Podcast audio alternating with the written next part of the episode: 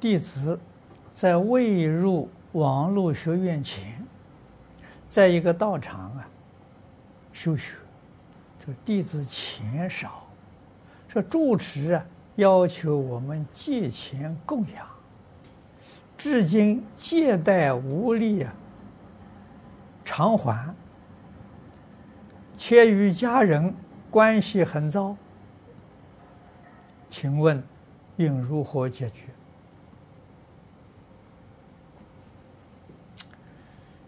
你在这个道场修学，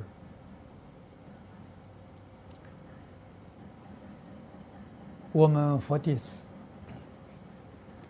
对道场、对三宝的供养，必须要量力而为。佛经上从来没有叫我们借贷去供养，没这个道理。啊，你说。供养的再少，啊，古人讲的说一文钱两文钱，啊，尽心尽力、诚诚恳恳，就是圆满功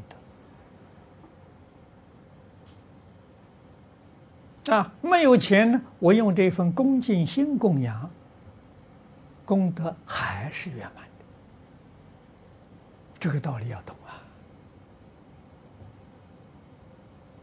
啊，这个借贷去去供养的话，佛菩萨不能接受啊，没有这种道理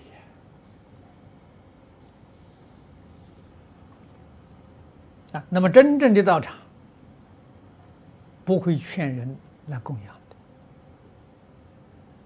的啊。我在台中十年啊。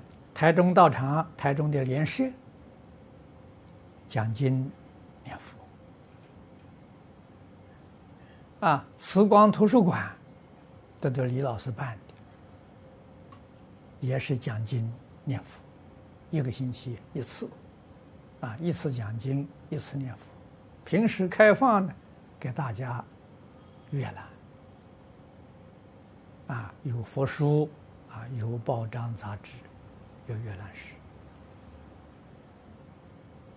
啊，那么这两个道场呢，李老师是决定禁止化缘，不可以让人家在这里啊出钱啊。我们也曾经问他了，因为每个道场都会劝人这个这个供养啊，为什么老师不这么做法呢？啊，老师给我们讲。佛法是要戒引大众来听经学佛。如果你一要求他供养啊，他没有这个能力啊，他就不敢来了。啊，他不来的时候，你把人家学佛的法缘断掉了，这个罪过大。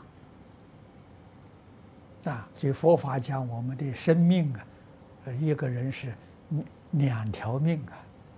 生命得自于父母，慧命得自于老师。啊。佛是我们的老师啊，哎，你把人家慧命这个机会断掉了啊，比断人家的生命罪还要重啊！那就是说是得人生呢，比闻法的机会多啊。人生还是容易得，可是佛法难闻。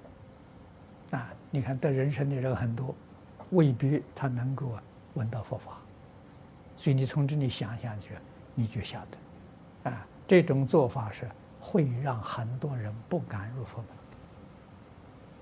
门，啊，所以这个这个李老师教导我们是正确的，啊，决定不可以叫人供养，啊，那个供养是他自己发心。即使自己发心，那个小数目无所谓啦，啊，这个如果数目太大的时候，得问问他，你钱从哪来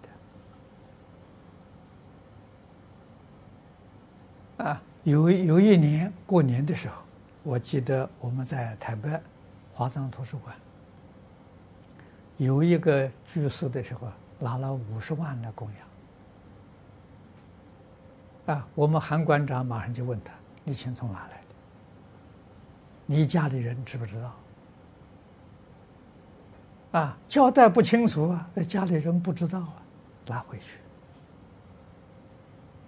啊，你供养个两百三百，我们接受。啊，这么多不接受，有道理呀。啊，这个家人也不晓得，如果万一知道的时候，你家里人追究，你不是搞成家庭纠纷？啊，这就把佛教形象破坏了。啊，所以这个不可以。数目大的时候，一定要问清楚，你是不是真的有这个能力？啊，你拿出一些与你家里面的生活有没有妨碍？啊，你家里人能不能生欢喜心？啊，不是说的时候，哦，看到钱多的时候这样，这不可以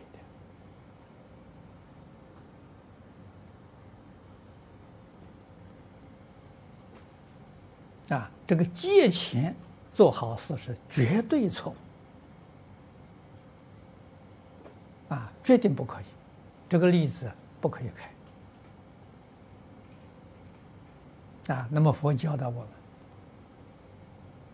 随喜功德，我们没有能力随喜赞叹，哎，那人做好事啊，那这就是随喜啊。啊，看到生欢喜心啊，啊，赞叹，啊，劝这些有能力的人啊，也这么做法，这个就是随真正随喜功德，啊，这个道理啊要懂，啊，一定啊要要知道每个人的这个生活状况不相同，啊，这个不可以，哎，都要求人家出钱出力，不可以。